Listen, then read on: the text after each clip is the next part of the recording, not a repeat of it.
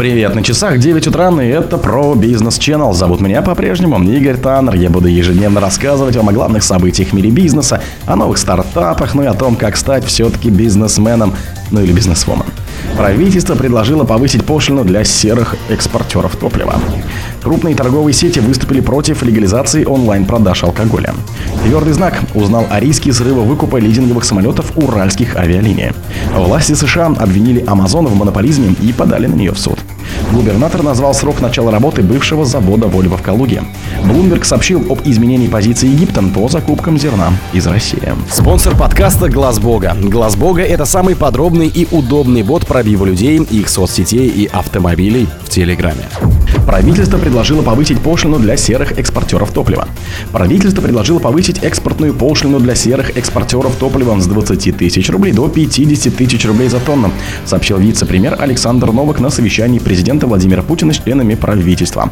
Кабмин также предложил корректировку механизма компенсации нефтяным компаниям за сдерживание цен на нефтепродукты на внутреннем рынке за счет увеличения коэффициента, который с 1 сентября был снижен аж в два раза, что привело к снижению выплат из бюджета с 60 50 миллиардов долларов до 30 миллиардов долларов в месяц. Это необходимо для того, чтобы компенсировать разницу с экспортом, пояснил вице-премьер.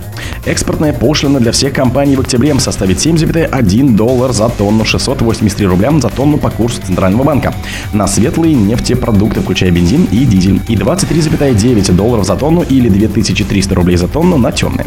При этом с 1 января 2024 в результате налогового маневра экспортные пошлины на нефть и нефтепродукты должны обнулиться. При этом компании, которые сами не производители топлива с 1 января 2023 года должны доплачивать 20 тысяч рублей за тонну при экспорте бензина и дизеля. Крупные торговые сети выступили против легализации онлайн-продаж алкоголя. Ассоциация компаний розничной торговли «Аккорд» в нее входят крупнейшие торговые сети, в том числе X5 Group, Магнит, Лента, Ашан, ОК, Метро, Азбука Вкуса и другие, выступила против инициативы по легализации дистанционной торговли алкогольной продукции. Письмо со своей позиции ассоциация 26 сентября направила замглавы Минпромторга Виктору Евтухову. В своем обращении к замглавы Минпромторга председатель президиума «Аккорд» Игорь Караваев выразил обеспокоенность обеспокоенность обсуждаемым в последнее время властями и инициативами по легализации интернет-торговли алкоголем. По мнению ассоциации, продажи алкоголя в интернете остаются слабо контролируемым и высокорискованным каналом реализации, и его легализация создает риски для потребителей. Сегодня у совершеннолетних потребителей объективно не существует проблемы физической доступности и возможности приобрести легальную, оригинальную и безопасную алкогольную продукцию путем самовывоза, в том числе с использованием интернет-ресурсов продавцов, которые работают при полном соблюдении законодательства поясняет в письме Караваев. Так, у всех федеральных ритейлеров, продающих алкоголь, есть сайты, где они информируют совершеннолетних потребителей об ассортименте алкогольной продукции в магазинах сети. Покупатель может заказать алкоголь онлайн и забрать его самостоятельно из магазина, подтвердив возраст на кассе.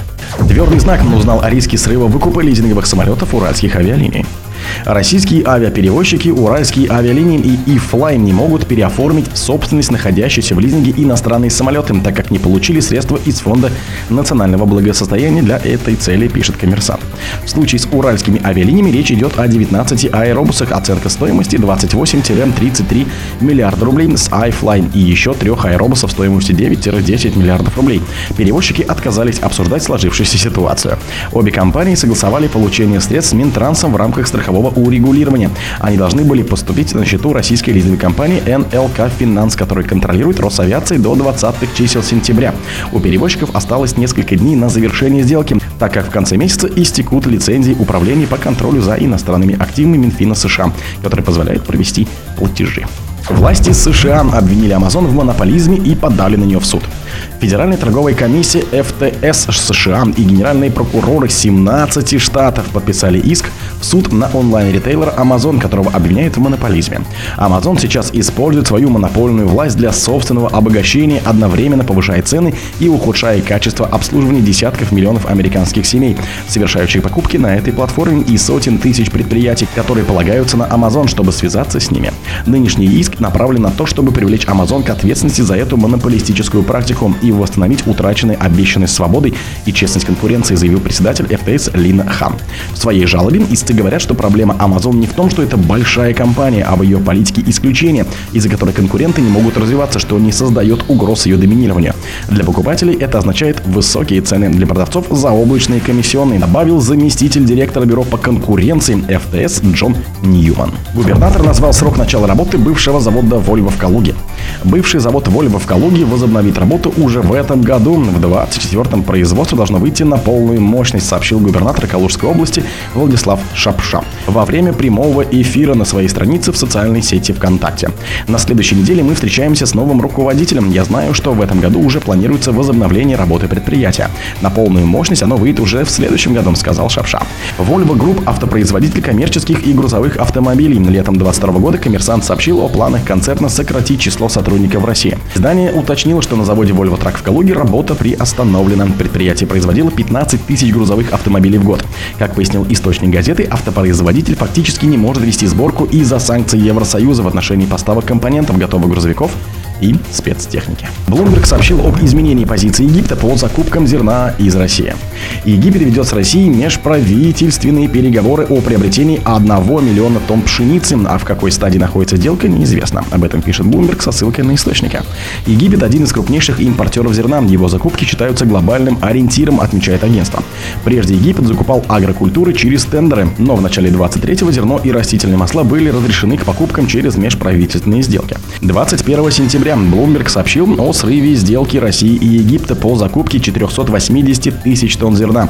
Страна выбрала импорт из Франции и Болгарии. По сведениям источников, Москва не согласилась с предложенной суммой закупки, поскольку она была ниже неофициального минимального уровня цен на пшеницу, который пыталась установить Россия. Власти Египта отвергли наличие каких-либо разногласий с Россией. О других событиях, но в это же время не пропустите. У микрофона был Игорь Таннер. Пока.